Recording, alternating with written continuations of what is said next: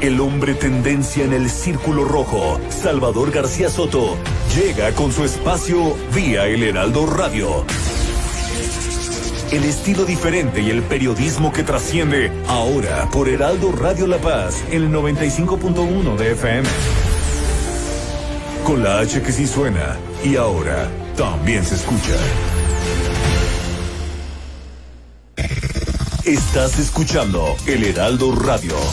XHB CPZ FM en el 95.1 FM, transmitiendo con 25.000 watts de potencia desde Ignacio Allende 530, zona central, código postal 23.000, Plaza Allende L12, La Paz, Baja California Sur. Heraldo Radio La Paz, una estación de Heraldo Media Group.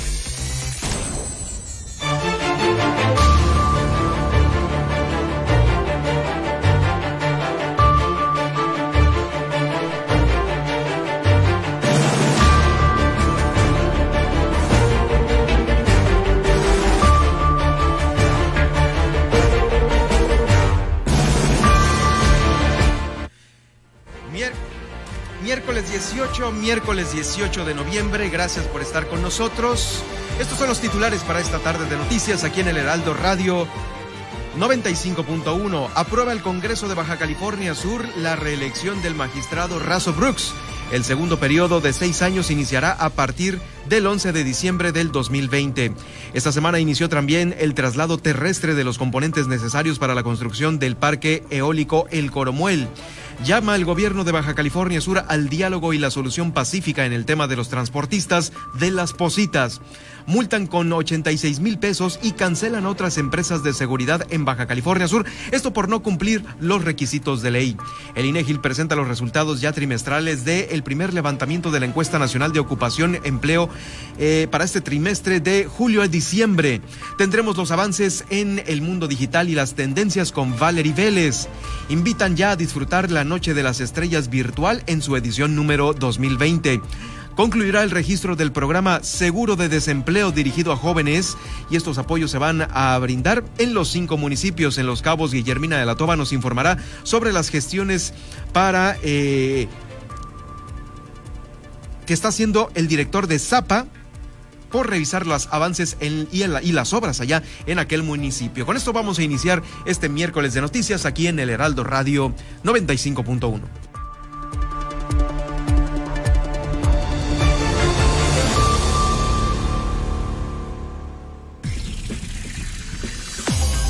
Ahora, Heraldo Noticias La Paz, las noticias más relevantes generadas al momento. Por el 95.1 de FM, El Heraldo Radio, donde la H suena y ahora también se escucha. Con el prestigio informativo de Heraldo Media Group. Conduce Germán Medrano.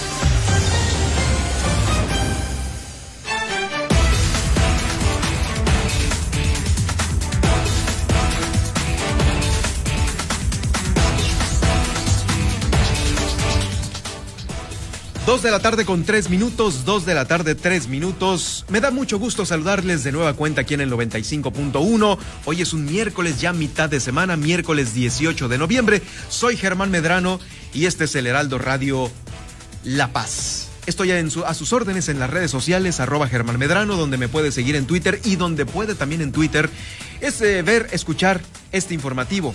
Estamos ahí transmitiendo en vivo, al igual que en Facebook, donde va a quedar este podcast. En Germán Medrano Nacionales, ahí va a quedar para que usted lo pueda checar más tarde, si es que ahorita pues ya eh, tiene que hacer algunas otras cosas. Saludos a usted que va en este momento en su automóvil, informándose por supuesto en la frecuencia del Heraldo Radio La Paz. Información importante a nivel nacional, ya lo escuchó usted desde primera hora del día desde primera hora del día eh, con, pues bueno, los periodistas que están haciendo noticia aquí en el Heraldo Radio. Desde muy temprano la nota con Sergio Sarmiento, con Adela Micha, con eh, también con... Eh, Salvador, Salvador, que eh, seguimos de Salvador, exactamente, y pues es lo de Salvador Cienfuegos, qué cosa, ¿no? Tan, tan impresionante lo que se está llevando a cabo, ¿cómo es posible? Eh, que ahora de la noche a la mañana no haya cargos en Estados Unidos, cuando Estados Unidos ha estado eh, una y otra vez pidiéndole a México que, no, que, que, los dejen entrar para frenar el crimen organizado, para que entren, pues bueno, a solucionar muchas de las cosas que aquí están al tope y que ya no las aguantan en muchas regiones del país, en muchos eh, estados. También, pues bueno, eh, esta situación que de la noche a la mañana no haya cargos para el general, híjoles, pues está difícil, ¿no? Porque no creo que haya sido una situación inventada por los Estados Unidos. Escuchábamos justamente que los Marshalls están enojados, decepcionados porque lo dejaron en libertad. La juez de Estados Unidos lo dejó libertad y en las próximas horas lo invito para que escuche los espacios del Heraldo Radio porque se va a dar el seguimiento a la llegada vía aérea del general Salvador Cienfuegos para que esté pendiente del espacio de Jesús Martín y también de eh, Javier Solórzano a continuación después de nuestro, de nuestro noticiero local. Bueno, por lo pronto, aterrizando ya la información de aquí, de la paz que se está generando en la capital del estado, fíjese que en sesión pública ordinaria del día de ayer, la legislatura del Congreso del Estado aprobó por mayoría la reelección para un segundo periodo constitucional de su ejercicio como magistrado honorable del Tribunal Superior de Justicia del Estado al licenciado Paul Razo Brooks por un segundo periodo de seis años que va a iniciar a partir del próximo 11 de diciembre.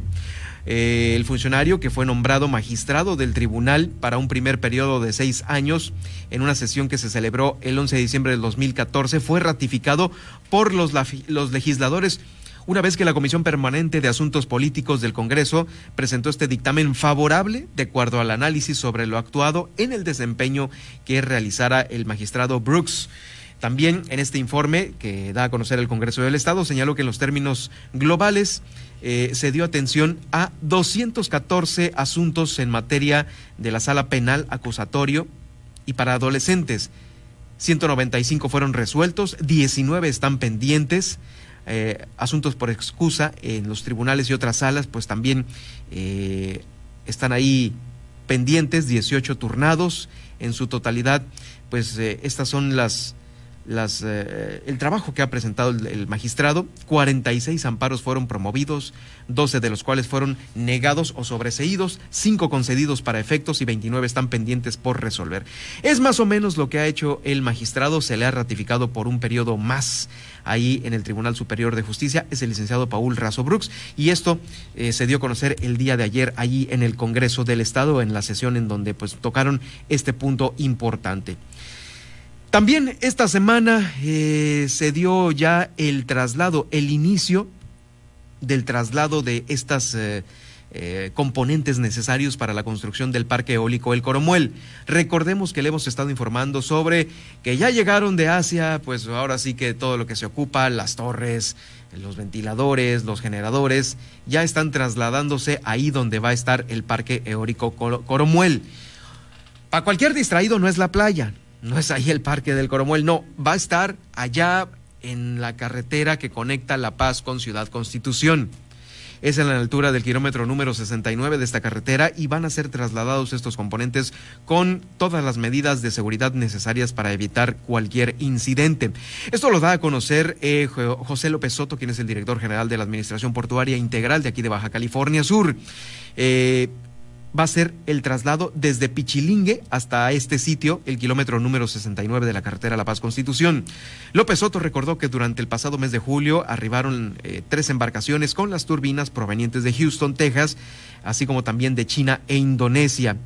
Eh, como se ha dicho, se trata de una obra que le va a abonar a Baja California Sur para la generación de energía. Es un modelo de, es un modelo de generación de energía limpia importante porque la agenda, la agenda verde que tiene que prevalecer en Baja California Sur, va a ayudar en mucho para que nuestro estado tenga, tenga palomita, por así decirlo, eh, en, la generación de energía limpia. Todavía nos falta la Comisión Federal de Electricidad, que está ahí pues con sus torres, con, su, con esta termoeléctrica, se está solicitando. Fue uno de los compromisos de campaña del gobernador del estado, de los tres compromisos que faltan por cumplir, ¿sí? El del cable submarino para conectarnos a la red nacional eléctrica y este, el de la generación de, el de la construcción de una planta de ciclo combinado ahí en Comisión Federal que va a ser pues combinado entre lo que es eh, combustóleo y también una energía limpia que puede ser gas, en este caso proveniente de la planta de gas que se va también a construir ahí en Pichilingue. En fin, que el tema de la energía eléctrica aquí en Baja California Sur es muy importante. Sí se han dado apagones y pues bueno, eh, sobre, sobre ello se está tratando de solucionar rápidamente el tema de la energía. Otro tema que se está tratando de solucionar poco a poco es el que se está librando ahí con los compañeros del transporte que están manifestándose ahí en las positas. Les recuerdo, ¿cuál es el problema con ellos? Resulta que se manifestaron allá a mitad de la carretera eh, pidiéndole a Conagua que también contrate, con justa razón, a trabajadores del transporte de aquí, locales, de las positas porque están concesionando la chamba a eh, pues algunas empresas que vienen de fuera. Eh, este fue el mayor requerimiento por parte de todos los involucrados, los que no están tomando en cuenta, los, trabajadores del transporte. Ayer estábamos platicando eh, justo con el representante del sindicato y nos decía que, bueno, al parecer pues no había una solución, que poco a poco estaban contratando algunos, algunos trabajadores del volante para que estuvieran desempeñando esta labor ahí en las positas. Pues bueno, que a nombre del gobierno del Estado, el secretario general de Gobierno, Álvaro de la Peña Angulo, ha hecho un respetuoso y atento llamado a las partes involucradas en este conflicto que se está viviendo ahí en las Positas. Es el bloqueo de la carretera federal número uno. Precisó que si bien el gobierno estatal no tiene competencia para resolver el tema, debido a que, por un lado, primero es carretera federal y ahí está el bloqueo. Que ojo, ahorita no es bloqueo, es una manifestación que se está dando ahí a orillas de la carretera. Y aquí debe de actuar la Guardia Nacional, la Fiscalía Federal de la República también. Y por otro lado, se refiere también al contrato laboral que tiene eh, el la Comisión Nacional del Agua, que es la parte que contrata los servicios de estos transportes. Se tiene toda la disposición de coadyuvar como gobierno del Estado, de facilitar un diálogo entre las partes para llegar a una solución civilizada y justa. Vamos a escuchar al secretario general de Gobierno justamente hablar de este tema. Si bien es cierto, el gobierno del estado no tiene la competencia para resolver este tema porque por un lado es carretera federal y le tocaría aquí actuar a la Guardia Nacional, a la Fiscalía General de la República y por otro en el fondo del tema de contrato laboral es una situación que le compete a la Conagua, que es quien contrata los servicios de esta empresa. Tiene que haber un diálogo, tiene que tener una solución civilizada, pacífica y a eso le apostamos en el gobierno del estado. Tratamos de convocarlos desde el día domingo que inició este bloqueo. De inmediato solicitamos que se llevara a cabo una mesa de trabajo con todas las partes involucradas para buscar una solución pacífica. Sin embargo, los transportistas consideraron que no querían tener una mesa de trabajo conjunta, que ellos quieren una solución directa con la autoridad, en este caso quien los contrata, que es la Conagua. Por lo tanto, no debemos de politizar este tema, es una situación eh, laboral, jurídica, que se tiene que solventar de esa misma forma. Quiero decirles y precisarles que no es una situación que el gobernador pudiera solucionar porque es una situación del gobierno federal que se está presentando. Por eso, en el gobierno del Estado vamos a continuar coadyuvando de muy buena fe aunque no sea una situación que nos competa directamente para que esto quede muy pronto solucionado y sobre todo se despeje la carretera para evitar esto que está sucediendo. No creo que sea la solución tener que procesar personas que están haciendo una manifestación que bien la pudieran hacer en otro lugar sin perjudicar a la ciudadanía. Es que ese es el punto. Las manifestaciones se hacen en los lugares en donde efectivamente se colapsen las carreteras, las entradas a algún, algún sitio en específico, porque si no, no tuvieran caso, ¿no? No harían caso las autoridades de tratar de resolver rápidamente esta situación. Eh, parece ser que, eh, pues aquí, respecto a la solicitud que se ha hecho, sí hay un paso a cuentagotas, pero hay paso ahí en la carretera. Bueno, Raúl Hernández, quien es el eh, encargado del sindicato de los trabajadores del volante por parte de los trabajadores de las positas, es el que está solicitando, claro, que se les apoye, que se les contrate a todos ellos. Eh, tuve una comunicación con él hace un momento, nos dice que van a entrar, justo en este momento, a una reunión de nueva cuenta para ver si ya hay un pliego petitorio que se le exponga a los contratantes, en este caso a Conagua, a la otra empresa también, y ver si ya están llegando a un acuerdo que ponga fin a esto, porque a veces hay, hay momentos en el día, en la tarde, en donde los ánimos pues toman otro color y eso es lo que se quiere evitar. Eso es lo que se quiere evitar. Por lo pronto, el gobierno del Estado, pues ahí está, de mediador, ¿no? Tratando de que haya un diálogo tranquilo, inclusive hasta eh, poniendo todos los medios necesarios, ya sea una mediación, eh, un lugar donde platicar y donde aterrizar las cosas, ¿no? Siempre es importante una mediación y en esto el gobierno del Estado lo está haciendo eh, sobre los transportistas que se manifiestan ahí en las positas.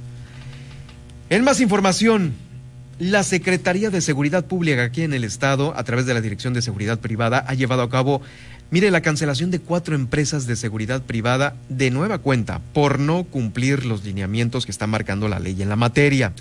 Eh, están sujetas todas estas empresas a una serie de normas y reglas que están ahí en la ley de la materia y no lo están cumpliendo. Y esto es muy peligroso para usted. Si usted por ahorrarse unos centavos contrata una empresa baratona, que a lo mejor igual y no sabe eh, qué tipo de guardias va a haber en la noche cuidando su, su inmueble, pues aguas, ¿eh? Porque ya ha sucedido que los propios guardias, pues son los que pasan la información. ¿A quiénes? Pues a los criminales, a los rateros. Y esto no puede seguir sucediendo porque es en prejuicio de usted. Ahora, la autoridad, la Secretaría de Seguridad Pública en el Estado, está tratando de mínimamente checar que estas empresas tengan todos sus requisitos de ley como lo marcan. Sobre esto, el director del área, Rodrigo Eduardo Silva Lugo, está dando a conocer que eh, las empresas que han perdido esta autorización son Protección y Alarmas Privadas SADCB, Corporativo GAPSA SADCB, Grupo GSI SADCB. Esta última fue acreedora a una multa de 86 mil pesos por no cumplir con los criterios que la propia ley marca y de igual forma se suspendió el servicio de la empresa prestadora de servicios Pacífico Norte por el cierre de esta empresa. Pues sí, hay, mucho, mucho movimiento con la seguridad privada. Rodrigo Eduardo Silva comentó que a fin de fortalecer los procesos de supervisión en las empresas, con el apoyo del Centro Estatal de eh, Política Criminal, se ha creado una herramienta tecnológica a través de la cual se podrán detectar todos a todos aquellos guardias, negociaciones, es decir, inmuebles o vehículos que no estén debidamente registrados ante la Secretaría de Seguridad Pública, por lo que invitó a todos los propietarios a dar cabal cumplimiento a los requisitos que se les solicita y así evitar pues estas multas, sanciones que como le digo ponen en detrimento su patrimonio como empresario. Vamos a escuchar al director de Seguridad Privada aquí en Baja California Sur, Rodrigo Eduardo Silva Lugo. La Dirección de Seguridad Privada ha llevado la cancelación de cuatro empresas de seguridad en virtud que no dieron cumplimiento a los diversos requisitos que la propia ley los obliga. En este caso, una de las empresas fue acreedora a una multa por la cantidad de mil veces la unidad de medida y actualización. Y las otras tres por no cumplir con diferentes documentos que son esenciales para obtener la revalidación. Estamos haciendo un control y una regulación a las empresas de seguridad privada, ya que deben de cumplir constantemente con todo lo necesario para la prestación del servicio. Asimismo, actualmente estamos, eh, tenemos a dos empresas sujetos a procedimientos administrativos para la aplicación de sanciones. Eh, una por no cumplir con los requisitos de forma para registrar y reportar a su personal y la otra por una queja presentada por una persona afectada en el servicio de seguridad privada. No toleraremos ninguna mala práctica en el servicio de seguridad privada y todas tienen que estar sujetas a la ley y a los reglamentos que, que regulan en esta materia. Pues ahí está, tenga cuidado con las contrataciones de estas empresas. Mire, unas no son tan patitos, otras sí están debidamente eh, constituidas, pero eh, el hecho de tener la información al día en las plataformas y con la autoridad pues es algo eh, importante que no se puede dejar pasar. No se puede dejar pasar.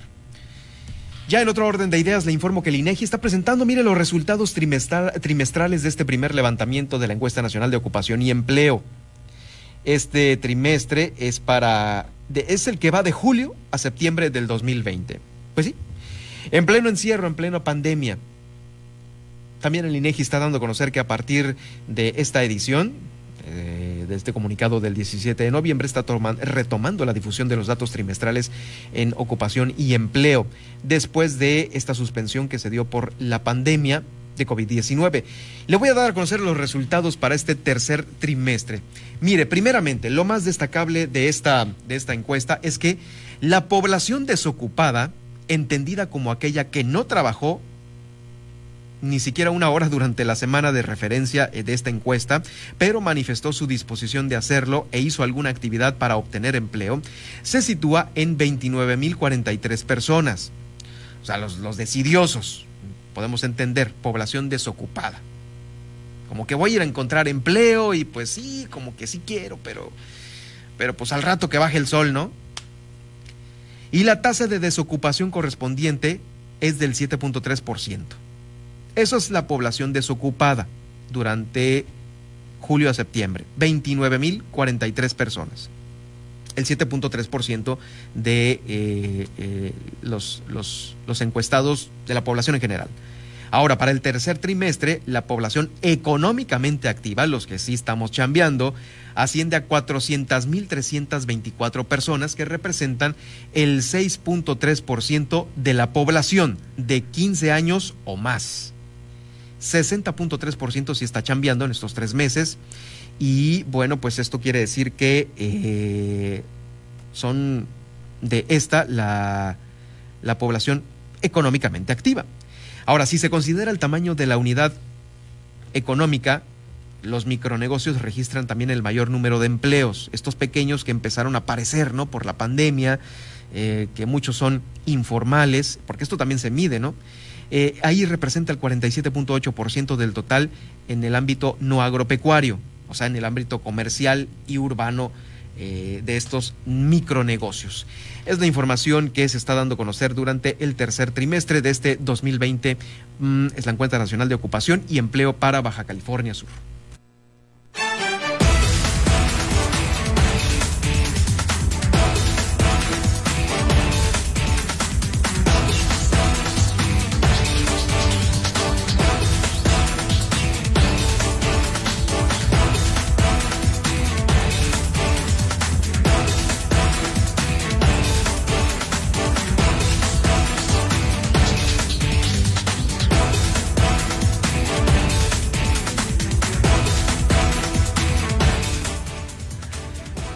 Bueno, ya estamos listos para escuchar el avance de Valerie Vélez, quien es eh, pues nuestra colaboradora en tendencias y el mundo digital, que el día de mañana va a estar con nosotros aquí en la frecuencia del 95.1 de FM. Valerie, ¿qué tal? Muy buenas tardes. ¿Cómo va tu miércoles? Tu miércoles de rompesemana. Estamos justo a la mitad. Muy buenas tardes. Muy buenas tardes, Germán. Pues aquí súper contentos por la llegada ayer de Disney Plus y ya vimos la bienvenida que diste tú también. Y bueno, parte de lo que vamos a platicar el día de mañana es precisamente eso. ¿Quién es quién en, la, en los servicios de streaming de video? Eh, ¿Quién es quién? Pero esto incluye, pues, las música, me imagino, películas, este, pues todo lo que está en streaming, ¿no?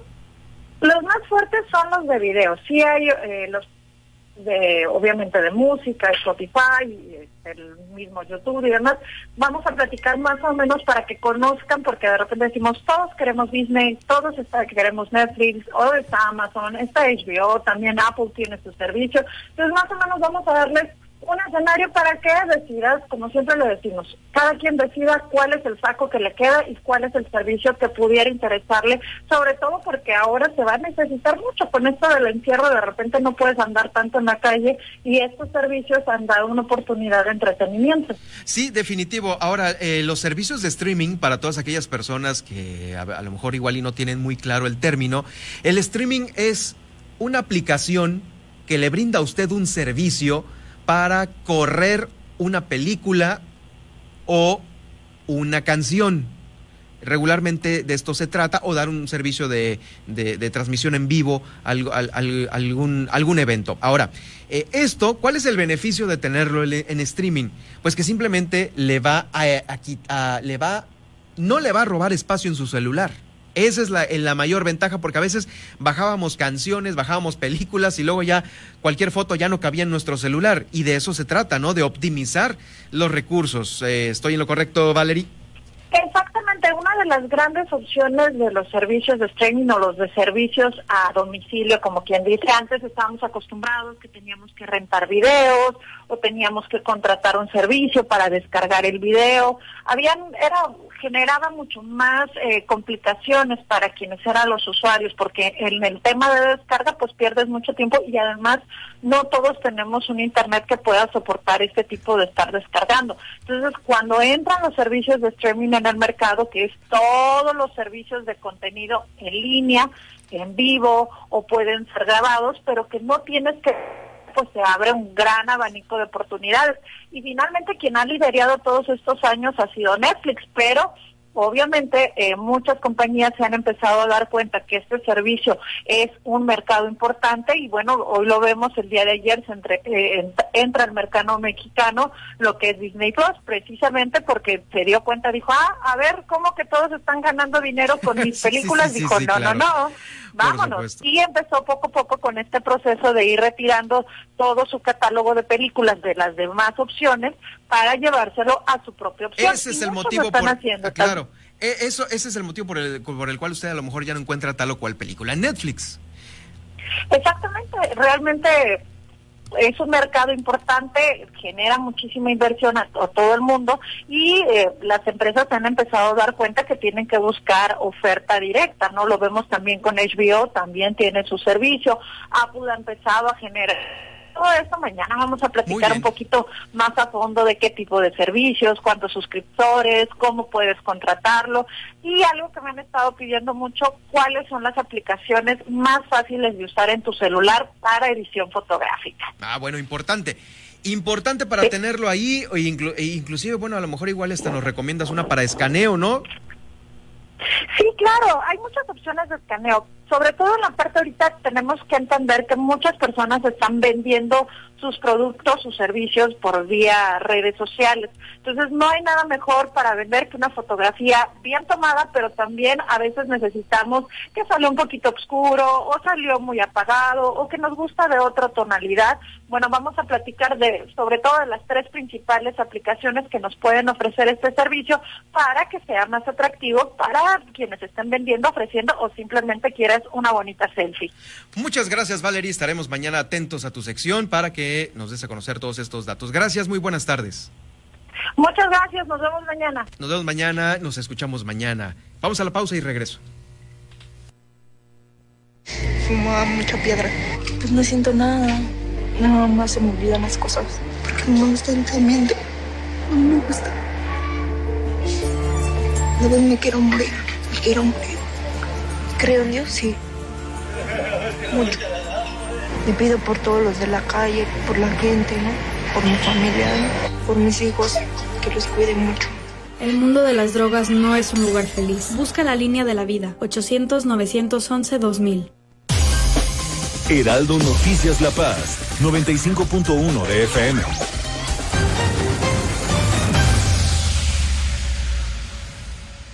Tabasco, Veracruz y Chiapas nos necesitan.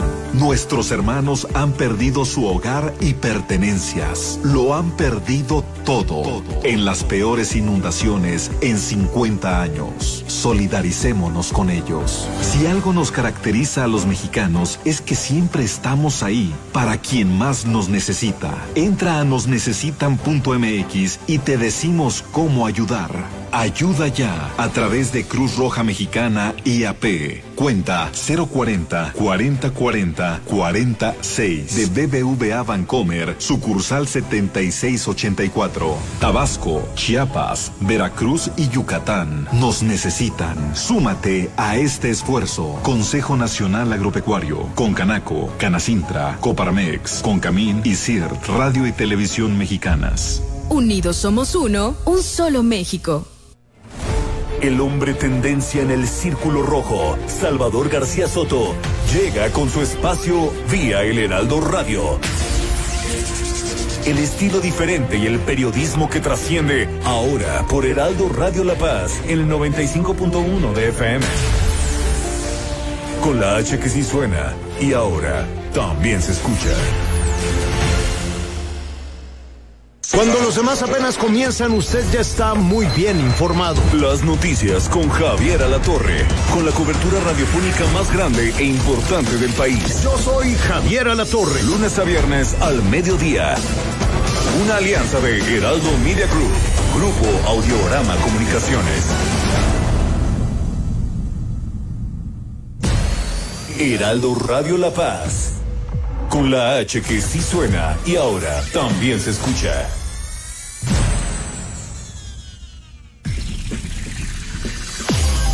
Estas son las noticias con el pulso de la paz y el Estado. En el 95.1 FM, Heraldo Noticias La Paz.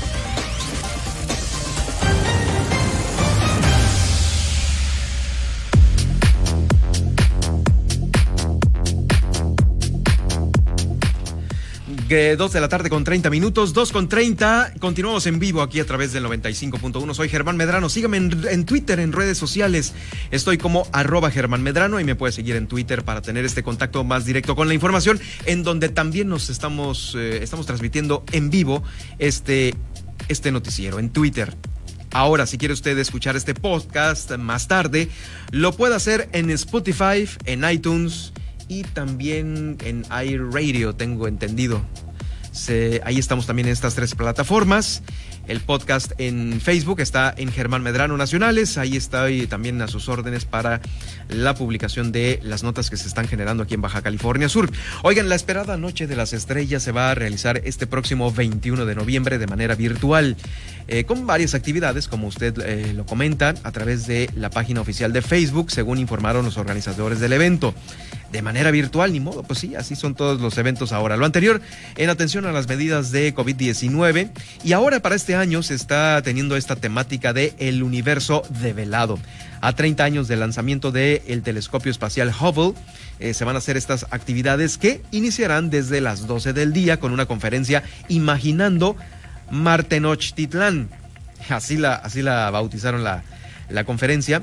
Esta es impartida por el Comité Nacional de la Noche de las Estrellas y además a las 4 de la tarde, a las 16 horas de este 21 de noviembre, se va a dictar la conferencia Hubble desde México. Como cada año van a participar alumnos del Colegio Airapí y habrá una ponencia sobre qué hay hoy en el cielo, así como actividades infantiles. Va a haber cuentacuentos para los chavos, eh, la participación artística de los encargados de la Escuela de Danza de Árabe y también a cargo de eh, otros talleres. Se ha organizado un programa completo en la divulgación de la ciencia y cultura para esta, la Noche de las Estrellas. Este evento es un evento nacional, fíjese, que se realiza cada año a través de más de 50 comités locales distribuidos en todo el país y que se suman a la fecha eh, en un esfuerzo interinstitucional de divulgación científica, observación telescópica en este año los organizadores, la Universidad Autónoma, el CICIMAR, el Centro Interdisciplinario de Ciencias Marinas, y el Programa de Acercamiento de la Ciencia a la Educación. Eh, están también otros, el Consejo Sudcaliforniano de Ciencia y Tecnología. Eh, se suma también la Sociedad Astronómica CETUS de Los Cabos y MARAC de Santa Rosalía. El programa completo está en la página Facebook Noche de las Estrellas y en Instagram como arroba la Noche de las Estrellas BCS. Será este próximo 21 de noviembre. Ahí está la, eh, la invitación para todos ustedes. Oigan también rápidamente el seguro de desempleo para jóvenes. Este próximo 20, que es el viernes, será el último día. Pongan atención para registrarse al programa Seguro de Desempleo que es la oferta del gobierno del Estado. Mire, a, este seguro seguramente se van a sumar aquellos alumnos millennials que, ay, pues no los vayamos a cortar su fin de semana, no pobres. Ahí está su seguro de desempleo. eh, que oferta el gobierno del estado a través del Instituto Sudcaliforniano de la Juventud para emprendedores y jóvenes que eh, pues están afectados también por la contingencia. Esto lo da a conocer Alejandra Varela Gutiérrez, quien es la directora del instituto. Eh, busca otorgar un incentivo económico entre quienes tengan 16 y 29 años de edad, que se vieron afectados en sus fuentes de ingreso pues deberán registrarse, subir su documentación allá a la página oficial eh, eh, Instituto IS juventud.bcs.gov.mx. Le repito la página, eh, IS juventud.bcs.gov.mx. Ahí estarán, serán seleccionados 162 jóvenes que residen aquí en Baja California Sur para distribuir 98 apoyos de 3 mil pesos entre quienes perdieron el empleo y 64 beneficios más con un valor de 4 mil pesos a emprendedores que vieron afectado su negocio también durante la contingencia. Eh, el instituto también eh, coadyuva con la Secretaría del Trabajo y Previsión Social. Y bueno, los interesados, como les digo, deben de subir su documentación antes del viernes para que a ver si resultan seleccionados respecto al análisis que se haga y los ganadores de, esta, de este apoyo serán dados a conocer el próximo 23 de noviembre en redes sociales y vía telefónica. Es, el, es la conclusión de este registro al programa de seguro de desempleo para jóvenes. Haciendo este recorrido por los municipios de Baja California Sur, eh, le comento que en Los Cabos continúan las gestiones para garantizar una atención idónea en las mujeres. Así lo da a conocer la propia alcaldesa Armida Castro porque se celebró eh, por parte del Instituto de Mujeres del municipio de Los Cabos la cuarta edición ordinaria en donde se presentaron los informes de labores correspondientes eh, pues a los meses de enero a septiembre. Ahí, en esta reunión, se planteó la idea de efectuar un convenio de colaboración entre la universidad y el Instituto, eh, la Universidad Autónoma y el Instituto de las Mujeres de Los Cabos. Vamos a escuchar a la alcaldesa sobre este tema. Tuvimos que cambiar las prioridades. La prioridad, bueno, obviamente la mujer, pero ya no era el, empoderamiento, era el trabajar con las mujeres maltratadas, el identificar en donde había un grupo o, una familia con un problema, cómo había que hacer uso de las herramientas de la tecnología que, que dijimos antes era alternativa y se convirtió en prioridad, en necesidad. Y pues bueno, en base a eso yo creo que Lorena con todo su equipo ha hecho un excelente trabajo. Hoy el OSI dice estamos en la posibilidad de ser evaluados y sería eh, no nada más bueno, sería gratificante y sería justo eh, lograr esa, esa clasificación platino. Ya todos en punto verde, un instituto que tenga todos los evaluadores en punto verde, tú sabes lo que significa trabajo de equipo, trabajo y congruencia con la sociedad y beneficio a los ciudadanos. Así que si llegamos a ser platino, pues será meramente por el esfuerzo que hagamos en conjunto. A mí me toca impulsar, apoyar y por supuesto respaldar las actividades del instituto junto con esta Junta de Gobierno en la cual se representa una sociedad de mujeres, una sociedad activa y una, una sociedad dispuesta a construir algo nuevo y mejor para nosotras. Es la alcaldesa de Los Cabos, Armida Castro, en este tema. Pero para más información, se encuentra ya con nosotros Guillermina de la Toba, quien es la corresponsal del municipio de Los Cabos del Heraldo, del Heraldo Radio. Guillermina, ¿qué tal? Muy buenas tardes. Adelante con tu reporte. ¿Qué tal, Germán? Muy buenas tardes. Eh, eh, pues para dar inicio eh, con el tema de la información, comentarles que el director municipal de Cadastro, Alejandro uno de los meses más complicados para la recaudación del social fue los meses de junio, julio, bajó un 80%, no obstante, eh, está contemplando que se estará justo toda vez que se implementado programas de prórrogas con finalidad de darle oportunidad a la ciudadanía de realizar resultados. Escuchemos.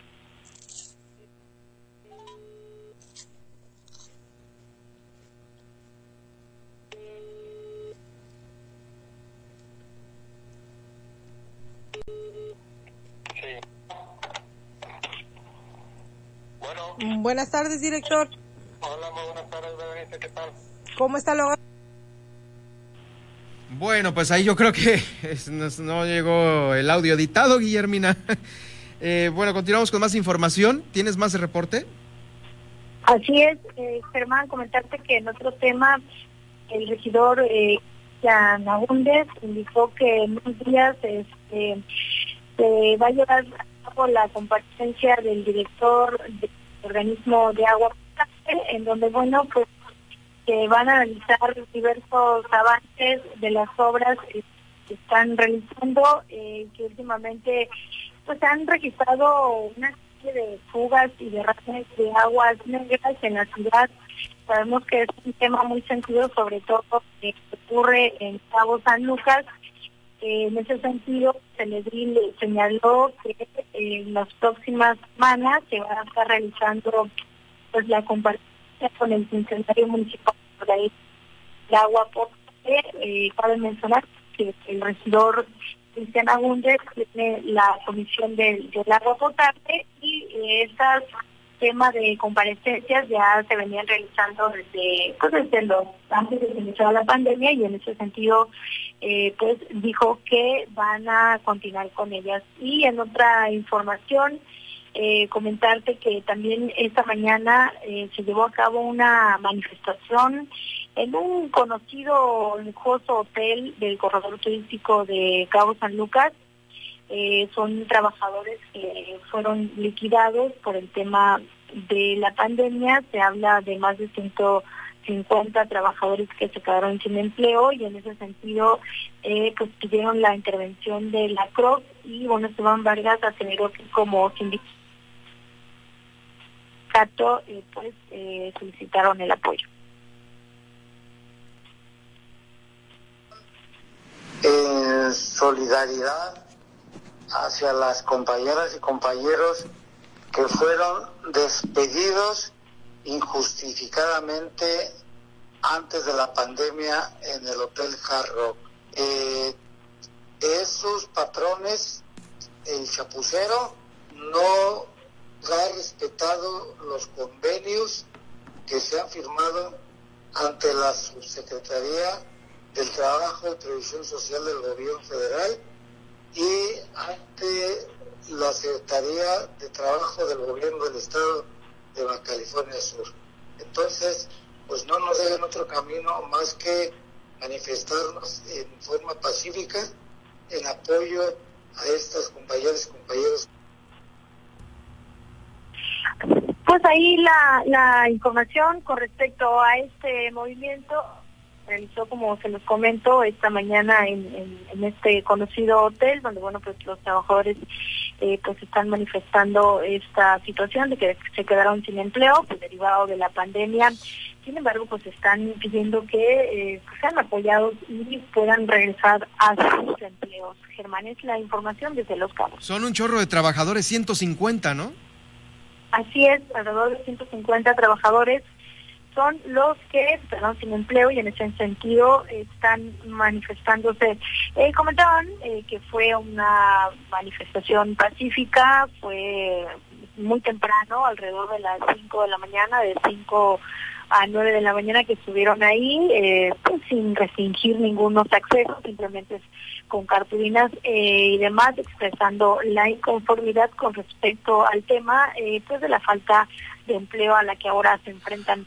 Oye, Guillermina, pero, pero ¿no es, no es una situación de, de desempleo por ser temporal respecto a la temporada alta o baja de los hoteles? Porque acaba de abrir Hard Rock y pues se me hace así como que incongruente que no les hayan avisado este tipo de situaciones o a lo mejor fue una decisión de un día para otro así tajante.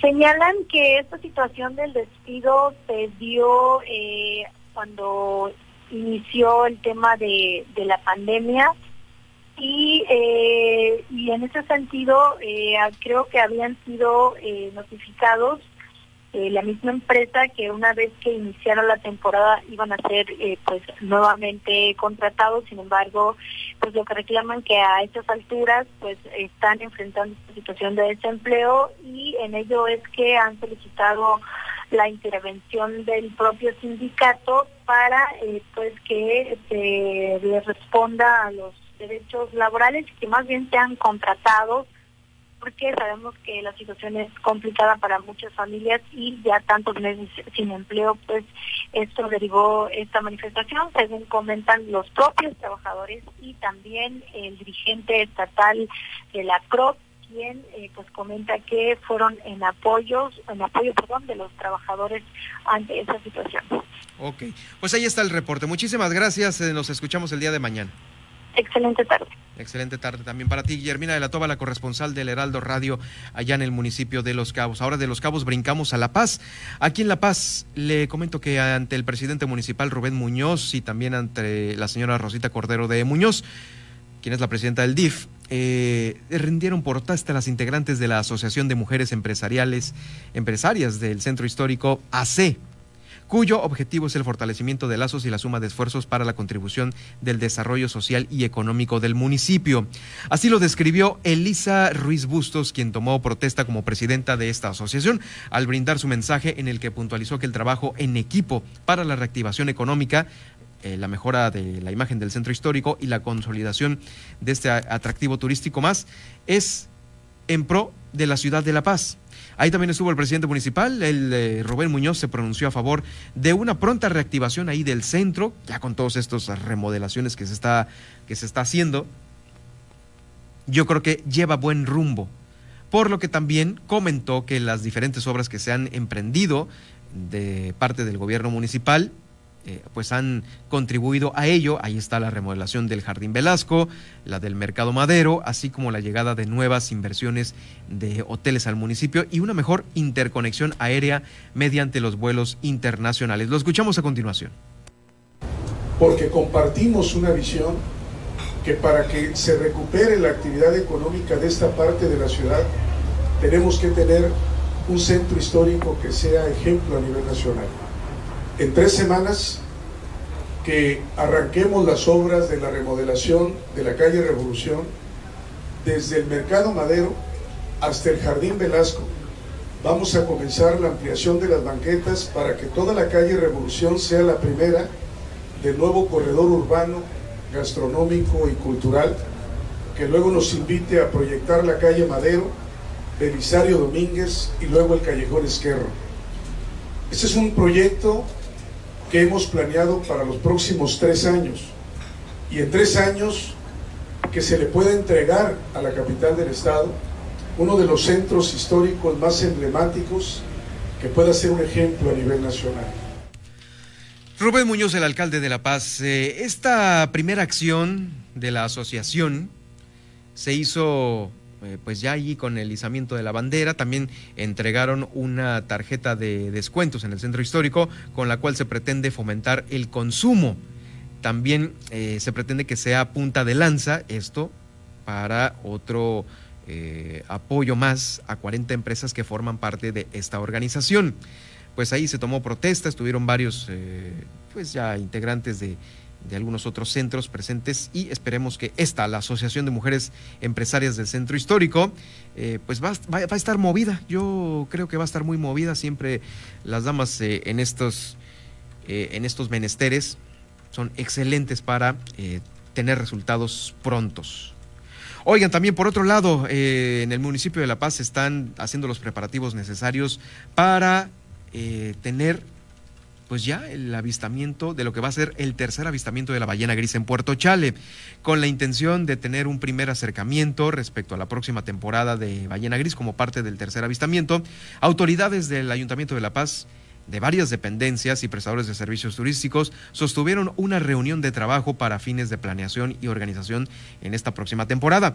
Ahí el titular de turismo, Eduardo Van Wormer, eh, precisó que este acercamiento con los prestadores de servicios turísticos de Puerto Chale permitió constatar el seguimiento de los lineamientos establecidos en cuanto a los protocolos sanitarios en torno a la afectación que ha traído consigo el COVID-19 y así continuar con eh, la planeación. Vamos a escucharlo a continuación a Eduardo Van Wormer aquí en el Heraldo Radio. Tuvimos una reunión de acercamiento con los prestadores de servicios turísticos de la comunidad de Puerto Chale para cerciorarnos de seguir con los lineamientos y cumplir con la planeación previa y de esta manera poder ofrecer un servicio responsable para la próxima temporada 2021 de avistamiento de ballena gris en esta comunidad. Lamentablemente no realizaremos el evento de apertura de la tercera temporada de avistamiento de la ballena gris, como ya es tradición. Sin embargo, la invitación a los turistas que desean admirar a estos ejemplares que nos visitan en nuestras aguas año con año estará abierta de enero a abril del 2021. Ahí está. No va a haber evento de arranque, es decir, que bueno, no, no se va a inaugurar la temporada de avistamiento, pero usted sí puede ir a Puerto Chale si puede ir a admirar estos eh, grandes mamíferos que poco a poco, ya con el cambio de clima, arriban a esa zona de aquí del municipio de La Paz. Hay que estar eh, eh, atentos para el arranque. Va a ser en enero. En enero ya están algunas este, ballenas ya arribando. Llegan primero los machos que vienen como a checar el terreno, a ver si todo está bien, y luego ya llegan las hembras para que esté listo todo para la reproducción y, pues bueno, tengamos más ballenas, exportando ballenas a, a, otros lados del mundo, ¿no? Porque son de aquí, ¿eh? Aquí nacen y aquí se reproducen. Eso es lo que hay que presumir. Bueno, por otra parte, hay información en Loreto porque allá de septiembre a octubre, más de un centenar de partos fueron atendidos eh, ahí en el Hospital Comunitario de Loreto. Esto como resultado de esta gestión para fortalecer las especialidades. Recordemos que se suspendieron allá por el COVID-19 y ahora ya hay un restablecimiento de las especialidades médicas en Loreto. Eh, hasta antes de que esta administración estatal eh, pues decidiera eso por la pandemia, se venían realizando pues bueno ya partos en aquella localidad y ahora ya se están retomando. Por ello se contrató a un especialista allí en ese municipio, según lo indica el director del hospital comunitario, Víctor Manuel López Soto. En el Hospital de la Comunidad de Loreto se han atendido 106 mujeres de parto favorable y sobre todo condiciones seguras. Esto ha cambiado a partir del 2016 en que el gobierno del estado, Carlos Mendoza Davis, y nuestro secretario de salud, Víctor George Flores, contratan especialistas. Al tener especialistas de ginecología y pediatría, favorecen las condiciones para el control de la concepción, el nacimiento y el control del recién nacido y atención del parto adecuado y seguimiento del recién nacido todo el tiempo apegado a la lactancia materna. Desde el inicio de la pandemia hemos tenido protocolos establecidos para la prevención de COVID-19, para cuidar la salud de las pacientes embarazadas, su producto y del personal operativo de este hospital. Eh, pues ahí está, enhorabuena para todos aquellos que ya no van a tener que trasladarse de Loreto a una a otras eh, entidades, a otros edificios, hospitales para poder llevar un parto. Eh, esto, es, esto es importante para todas las que van a ser mamá allá en aquel municipio, la, primera capital de las Californias. Bueno, ya casi para cerrar, déjeme dar la información del el secretario de Pesca, Acuacultura y Desarrollo Agropecuario del Gobierno del Estado, porque pues ya a partir de ayer, Andrés Córdoba Urrutia inició una gira de trabajo por Mulegé, cerrando con este recorrido que, hacemos por los municipios. Allá anda el Mulegé a fin de entregar apoyos en pacas de alfalfa y maíz que se están sumando al beneficio de poco más de dos mil productores ganaderos, principalmente al norte de la entidad. Ayer le comentaba que Manuel Cota, el hijo de Leonel Cota, estaba haciendo lo mismo porque la situación de la sequía se viene se viene a Baja California Sur, son meses en los cuales no llovió anteriormente, no tuvimos muchas lluvias, no hubo muchos huracanes eh, y por ello pues eh, se prevé, se pronostica que haya sequía, así ya lo, han ya lo han dicho, y bueno, ahora el gobierno, tanto municipal con Manuel Cota y eh, estatalmente, con Andrés Córdoba, eh, quien es el secretario de eh, esta dependencia de Pesca, Acuacultura y Desarrollo Agropecuario, están haciendo lo propio a más de dos mil productores ganaderos de la zona norte. Esto para contrarrestar estos efectos de la sequía. Eh, lo escuchamos a continuación. Este día martes arrancamos el programa de fortalecimiento de los fondos revolventes a través de las asociaciones ganaderas acá en el municipio de Mulgé. Estaremos entregando pacas de alfalfa, pacas de maíz, obviamente en apoyo del sector productivo ganadero eh, del municipio de Mulegé, pero también del norte de nuestro estado, el municipio de Loreto, el municipio de Comundú, con la idea de buscar precisamente mitigar los estragos que ya empieza a hacerse sentir por falta de las lluvias, obviamente la sequía que se viene presentando y donde los ganaderos obviamente vienen sintiendo afectaciones en su, en su ganado. Es, la, es el compromiso, la instrucción que tenemos del gobernador del estado de estar atentos y apoyando de cerca a nuestros productores en Baja California. Pues ahí será entre el día de hoy, cuando ya estén entregando la totalidad de estos apoyos a ocho organizaciones eh, ganaderas ahí de las comunidades de Bahía Tortugas, La Bocana, Bahía Asunción, Guerrero Negro, San Ignacio, Elegido Bebonfil, Santa Rosalía, La Laroy, Mulegé y posteriormente hacer lo propio en el municipio de Loreto. Inició con la entrega de 1.100 pacas de alfalfa, forraje y maíz ahí a la Asociación Ganadera de las Barrancas en Comondú y ahora ya está en Mulegé. Pues bueno, ahí está la gira del secretario de... Eh, pesca y acuacultura.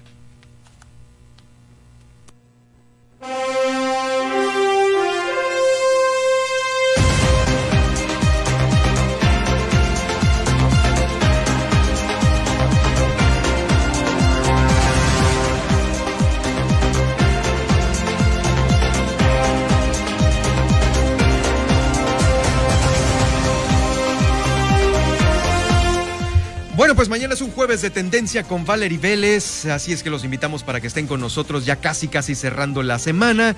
Ya escuchó los temas, las mejores apps para arreglar fotografías y por supuesto también el ranking de las aplicaciones en streaming mañana eh, con Valerie, el avance de mundo y tendencias digitales o tendencias y mundo digital, ¿no?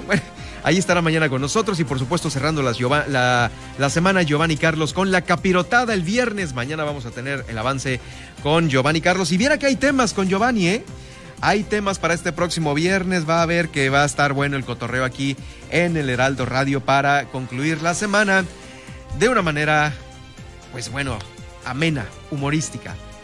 Eh, lo invito para que vayamos a la pausa. Después de la pausa está Javier Solórzano con, bueno, todo lo que se ha suscitado en torno a el próximo viaje que hará el eh, ex secretario de la Defensa.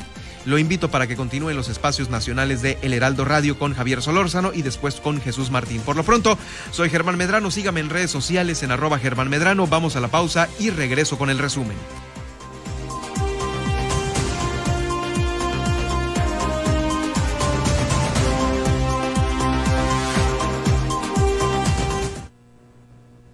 Yo lo tenía todo.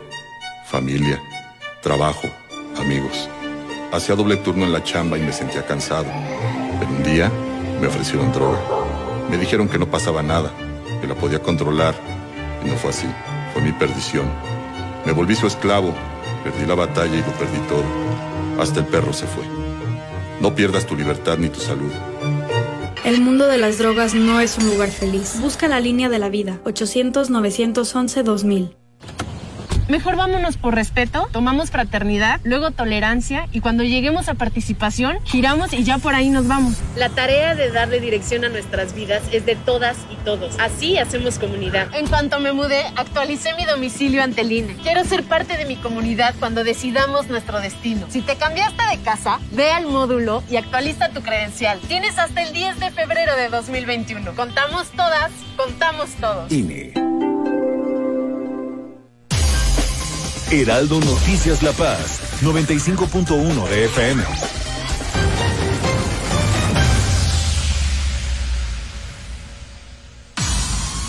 El Heraldo Media Group presenta Periodismo de Emergencia, bajo la conducción de Arturo Rodríguez, Hiroshi Takahashi y Roberto Aguilar.